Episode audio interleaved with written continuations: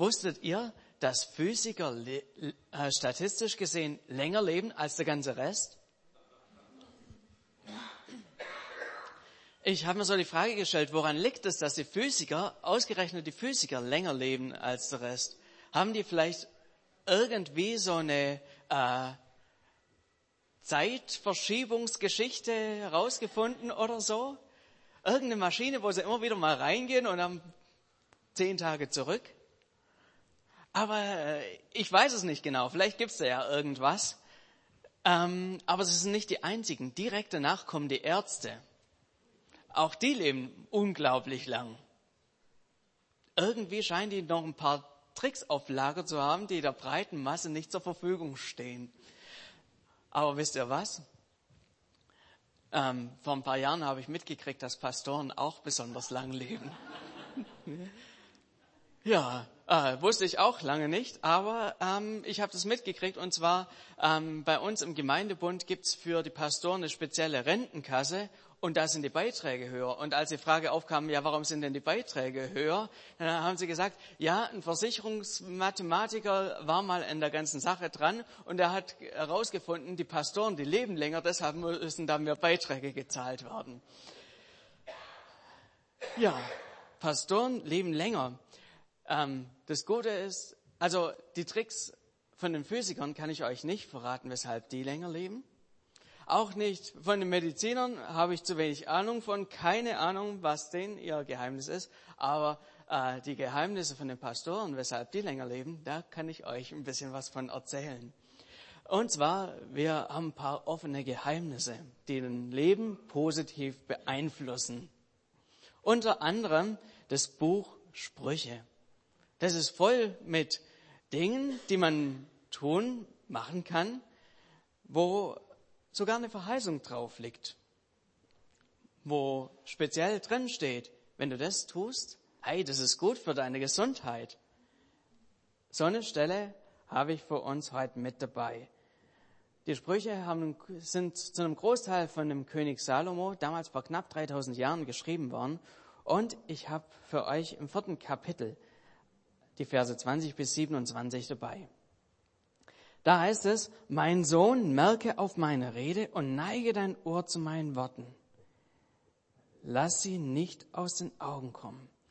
Ich meine, diese Worte sind ja schon so ein bisschen eine Herausforderung. Hier waren wir gleich mal angesprochen mit mein Sohn.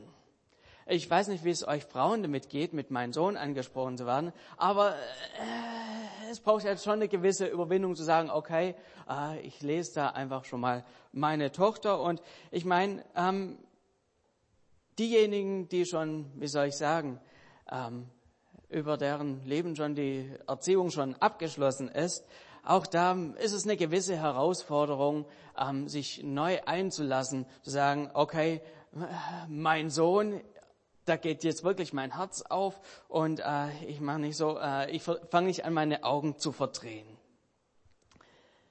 Das muss man ein bisschen mögen, mit mein Sohn angesprochen zu werden. Und hier heißt es, mein Sohn, wörtlich, streck dein Ohr nach mir aus. Nicht nur so, ja, dreh so ein bisschen den Kopf ein bisschen in eine gewisse Richtung, hör ein bisschen genauer hin, sondern hey, streck dein Ohr so richtig nach mir aus. Sei voll ausgerichtet. Konzentriere dich mal voll auf das, was ich jetzt sagen möchte. Schalt mal dein Handy aus. Mach mal den Fernseher aus. Hör mal kurz zwischendrin auf zu spülen oder was auch immer du nebenher noch so machst. Und konzentriere dich. Hier kommt nämlich was Wichtiges. Und ich glaube, das ist so ein bisschen auch eine Frage für uns allgemein. Wie sieht es denn aus, wenn Gott zu uns reden will? Haben wir ähm, so Momente, wo wir sagen, hey, ähm, ich höre jetzt mal richtig zu. Ich richte meinen Blick voll drauf aus, ne, ohne dass nebenher noch alles Mögliche weiterläuft. Aber Salomo fordert gerade an dieser Stelle dazu auf, den Blick auszurichten, die Ohren auszurichten, weil er was ganz Wichtiges zu sagen hat. Was für eine Einleitung. Und da dürfen wir gespannt sein, was noch kommt. Salomo geht sogar noch einen Schritt weiter. Er sagt, behalte es in deinem Herzen. Oder wenn man noch tiefer in den Text reingeht, da heißt es, bewache sie, diese Sachen, inmitten von deinem Herzen. Bewachen muss man doch eigentlich Dinge nur, wenn sie einem auch abhanden kommen können. Wenn sie untergehen können, wenn sie irgendwie, ja, auch so was Wertvolles sind, dass sie einem geraubt werden können. Dass sie umkämpft sind. Und genau das, was gleich folgt, besteht in der Gefahr, dass genau das damit passiert, dass wir es wieder verlieren. Unser Herz hat eine begrenzte Aufnahmekapazität und es kann leicht sein, dass es irgendwie wieder hinten runterfällt. Und darum ist es wichtig, solche Dinge auch immer wieder zu wiederholen, sich zu bewegen, damit es eben nicht geraubt wird. Und wir waren hier so also ganzheitlich herausgefordert, uns auf das einzulassen, was gleich kommt. Unsere Ohren sind gefordert, unsere Augen sind gefordert. Ja, äh, und das Ganze soll auch nicht ähm, hinten wieder rausfallen, nicht nur irgendwie auf Durchzug, sondern soll im Herzen landen. Wir sollen ein bisschen sein wie eine geistliche Kehrmaschine. Sollen an, die, die Besen sollen anfangen zu rotieren, der Sauger soll voll an sein und es soll innen drin landen und nicht nur irgendwie hinten wieder rausfallen. Salomo legt ein ordentliches Gewicht in den Text und er liefert gleich auch noch eine Begründung. Warum sollen wir diesen Text so ernst nehmen? Es heißt hier in Vers 22, denn diese Worte, sie sind das Leben denen, die sie finden und heilsam ihrem ganzen Leibe. Das macht diese Worte so kostbar. Es ist Leben drin, es ist körperliche Heilung auch drin. Hier ist was unendlich Kostbares, was wir ähm, hier heben können. Die Medizin forscht ja die ganze Zeit an irgendwelchen lebensverlängernden Stoffen, versucht da alles ähm, reinzulegen. Und hier schreibt Salomo, hey, pass einfach auf, ich habe hier was, was dir gut tut. Viele Menschen geben viel Geld dafür aus, dass sie irgendwelche Stoffe zu sich nehmen, die ihrem Körper gut tun.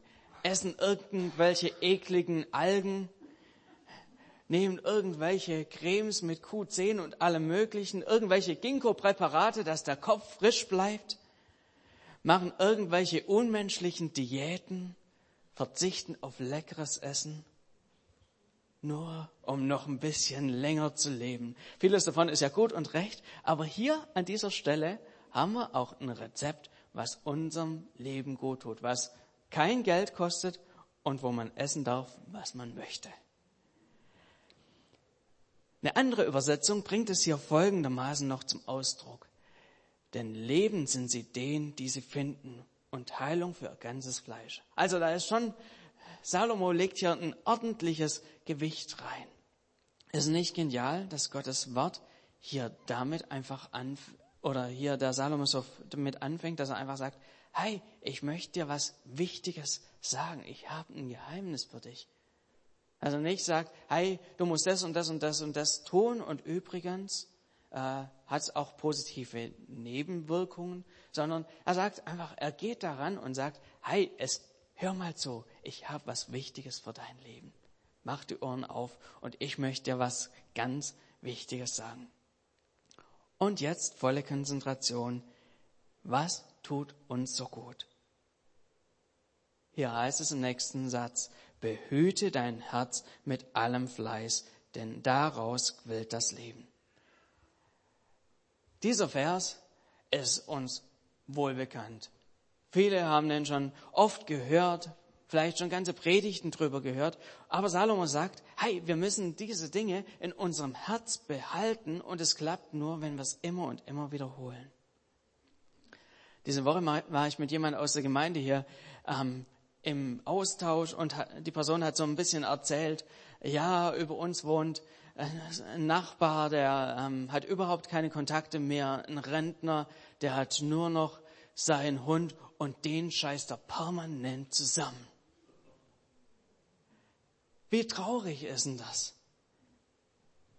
Menschen, die ihr Herz nicht bewahren, ähm, stehen in der Gefahr, dass sie irgendwann alleine dastehen, weil sich andere Leute von ihnen zurückziehen Und ja, weil sie selber vielleicht in ihrem Herzen verletzt sind, ziehen sie sich selber immer weiter zurück, werden immer passiver. Wer sein Herz nicht bewahrt, steht in der Gefahr, einsam zu werden. Ich habe neulich eine sehr interessante Studie gelesen ähm, über die Einsamkeit von Menschen. Wusstet ihr, dass Einsamkeit so schädlich für einen Menschen ist wie 15 Zigaretten am Tag? Also, äh, wenn du einsam bist, ist es gleich schädlich, wie wenn du 15 Zigaretten am Tag rauchst. Ist doch interessant, oder? Die Briten haben darauf reagiert und gesagt, wir machen extra ein Ministerium für Einsamkeit oder gegen Einsamkeit. Die haben gemerkt, äh, da haben sie eine wichtige Stellschraube. Und ich glaube, ein, wichtiges, ein wichtiger Schritt ist, dass wir unser Herz behüten. Im hebräischen Text stehen hier sogar zwei Worte. Hier steht eigentlich behütend behüte. Mit allem Fleiß behüte dein Herz. Und hier waren ein paar ganz wichtige Gründe genannt.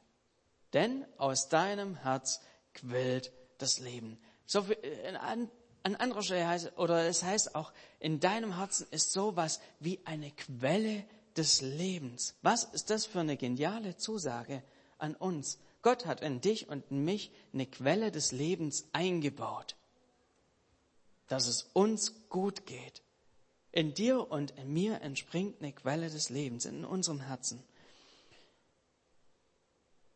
Aber was ist, wenn rund um so eine Quelle Gift ist? Dann wird da kein gesunder Bach draus. Wenn eine Quelle salzig ist, dann wird da kein leckeres Trinkwasser draus. Wenn unser Herz vergiftet ist, dann hat es negative Auswirkungen auf alle Bereiche unseres Lebens.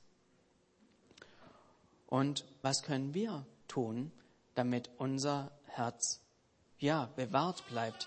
Wie können wir das praktisch tun? Und in diesem Text kommen jetzt Stück für Stück Anleitungen, was wir tun können, damit wir ein bewahrtes Herz behalten. Der erste wichtige Bereich betrifft unser Mund.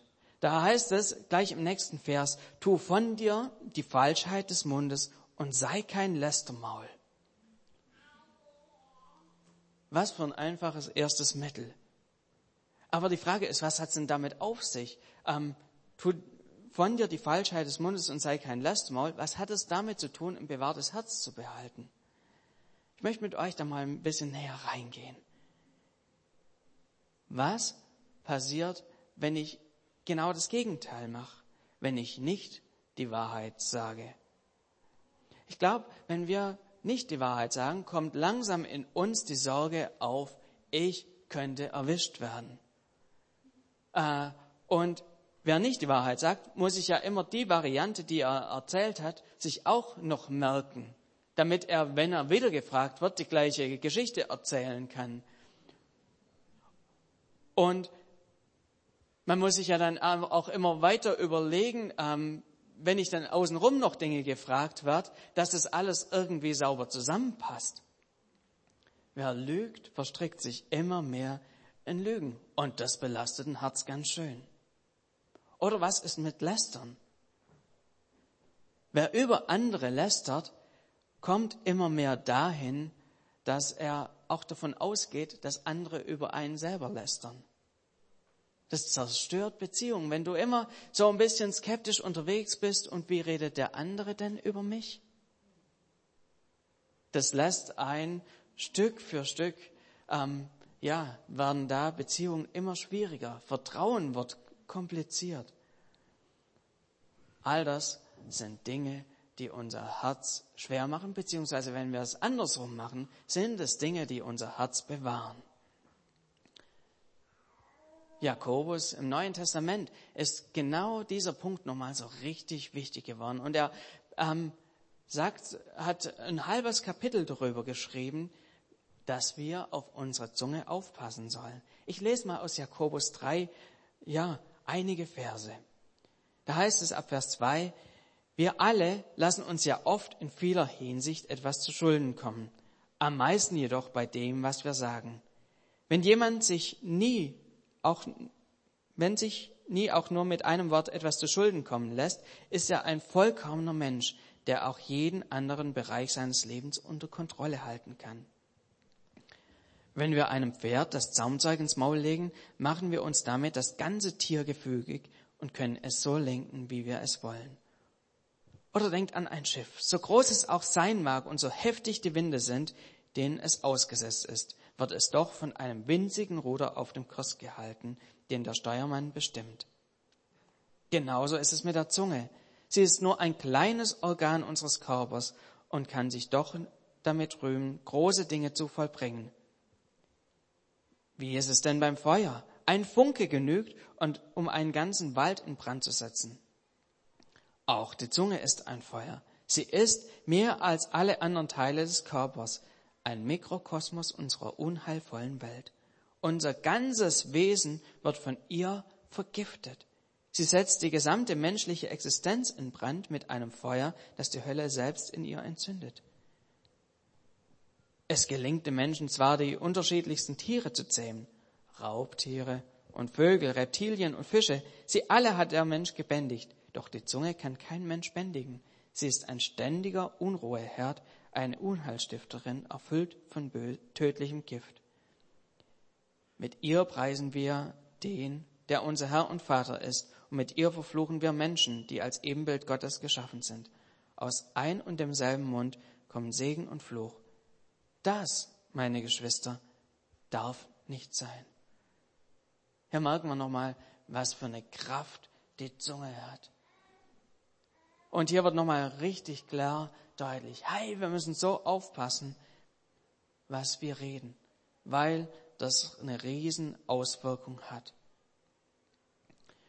Wir leben in einer Zeit, in der diese Sache, dass wir auf unsere Zunge achten, immer mehr verwässert wird. Ich habe neulich morgens Radio gehört und ich habe gedacht, gibt's es noch?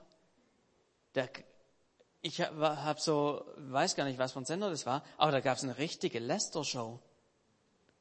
Ich weiß gar nicht, wie das, äh, irgendwie Sabine lästert oder irgendwie so hieß es. Und man konnte anrufen und äh, irgendein Thema nennen, über das als nächstes gelästert werden soll. Also fand ich richtig krass. Oder auch Lügen haben in so vielen Bereichen unseres ja, Alltags irgendwie ein ähm, ja, Einzug gehalten. Kein Mensch glaubt mehr an die Wahlprogramme. Selbst tief in unseren Autos stecken Lügen drin. Man spricht heute noch von alternativen Fakten. Und die Bibel fordert uns heraus, einen Unterschied zu machen. Es nicht mitzumachen. Das Lästern und das Lügen zu unterlassen. Soweit einfach dieser Punkt, den hier Salomo sagt, hey, du kannst dein Herz dadurch bewahren, wenn du genau das machst, wenn du auch darauf achtest, dass du nicht lügst, dass du bei der Wahrheit bleibst und auch, dass du nicht lästerst. Ein weiterer Punkt hier ist, ähm, da heißt es weiter, lass deine Augen stracks vor sich sehen und dein Blick gerade ausgerichtet sein. Was bedeutet das? Ich glaube, dieser Vers hat zwei Richtungen, was es bedeutet. Wer nach vorn blickt, der blickt nicht zurück. Wer nach vorn blickt, blickt nicht zurück. Der, wer nach vorn blickt, ist fokussiert auf das, was vor einem liegt, auf die Zukunft.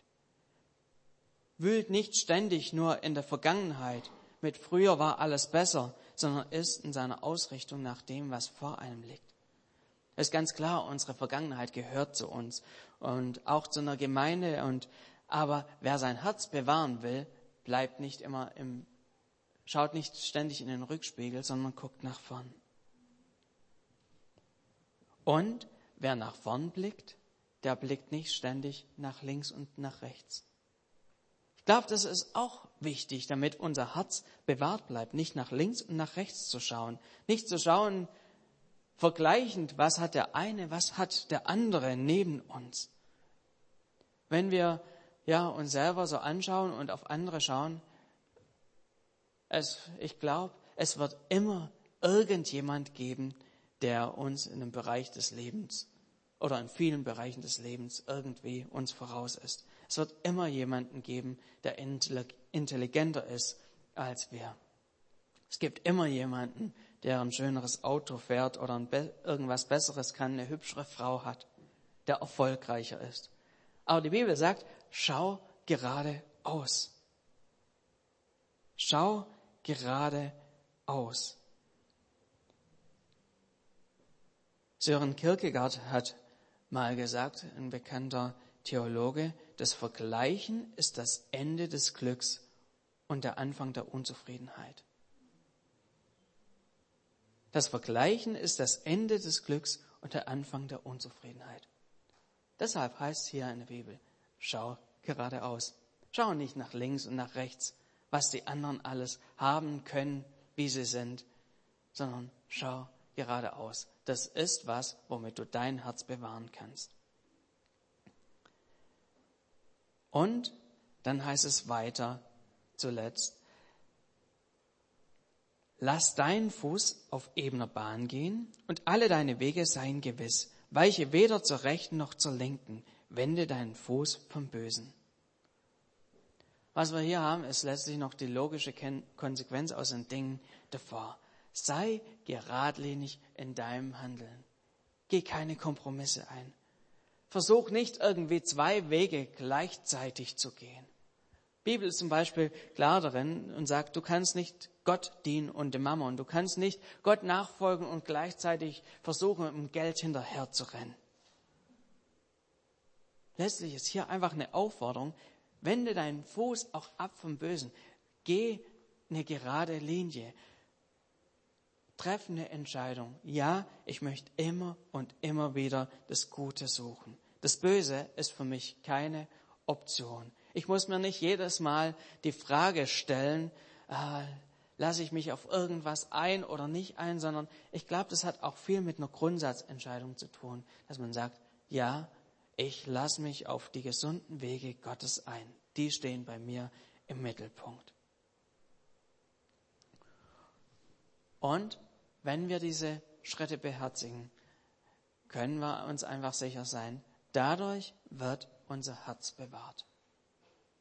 Es lohnt sich, sein Herz zu bewahren, darauf aufzupassen, mit diesen unterschiedlichen Aspekten, bei der Wahrheit zu bleiben, nicht zu lästern, nicht nach hinten zu schauen, bloß in der Vergangenheit zu bleiben und auch nicht irgendwie ja, links und rechts auf die Leute neben uns zu schauen, uns zu vergleichen und einfach grundsätzlich auf einem geraden Weg unterwegs zu bleiben, nicht Kompromisse einzugehen. Und wenn wir das beherzigen, wenn wir so auf diese Art und Weise unser Herz bewahren, sagt dieser Text, möchte Gott, dass unser, aus unserem Herzen Leben sprudelt und dass Gesundheit daraus kommt. Was ist das für eine geniale Zusage für unser Leben? Es ist kein Allheilmittel, aber es ist eine Zusage, dass wenn wir diese Dinge beherzigen, dass es uns gut tut. Das klingt doch genial. Positive Auswirkungen auf unser ganzes Leben. Ich möchte nochmal den ganzen Text zum Ende lesen. Sprüche 4, Abvers 20. Mein Sohn, Merke auf meine Rede und neige dein Ohr zu meinen Worten. Lasse dir nicht aus den Augen kommen, behalte sie in deinem Herzen. Denn sie sind das Leben denen, die sie finden, und heilsam ihrem ganzen Leibe. Behüte dein Herz mit allem Fleiß, denn daraus quillt das Leben. Tu von dir die Falschheit des Mundes und sei kein Lästermaul. Lass deine Augen stracks von, vor sich sehen und dein Blick gerade ausgerichtet sein. Lass deinen Fuß auf ebener Bahn gehen und alle deine Wege seien gewiss. Weiche weder zur rechten noch zur linken. Wende deinen Fuß vom Bösen. Ich möchte dich ermutigen. Ich möchte, und da spreche ich, nehme ich mich mit rein. Geh einfach den nächsten Schritt. Bleib dran. Behalte das in Erinnerung und es wird uns gut tun.